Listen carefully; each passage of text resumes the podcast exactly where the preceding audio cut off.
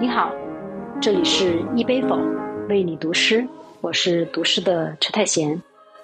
上一期对《宇宙探索编辑部》这部电影已做过评价，悲中有喜，喜中有悲，荒诞且浪漫，总之就是很浪。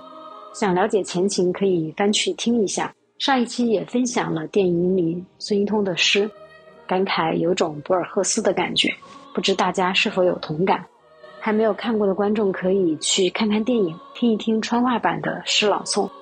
在这样一部荒诞的喜剧化科幻电影里，用四川方言读诗，让人感受到一种与宇宙对话和通灵的感觉。宇宙懂得任何人类的语言。更关键的是，这部电影里的诗不是装腔作势，认真读来还真有一种魔幻主义的诗意在里面。今天再分享这部电影里的另外两首。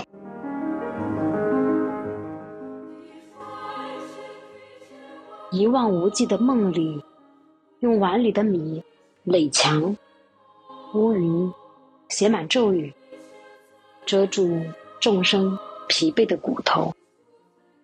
狐狸在山坡上念念有词，灶台上的年兽反复冬眠。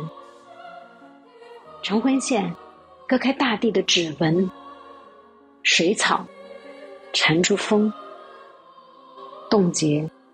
梦境的递归，引力的爆炸吞噬了灰尘。柴房的门缝里，白布翻飞。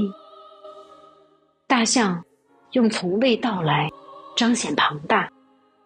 指缝里那只手指向峡谷。胸口的鸟群绕过十万个太阳。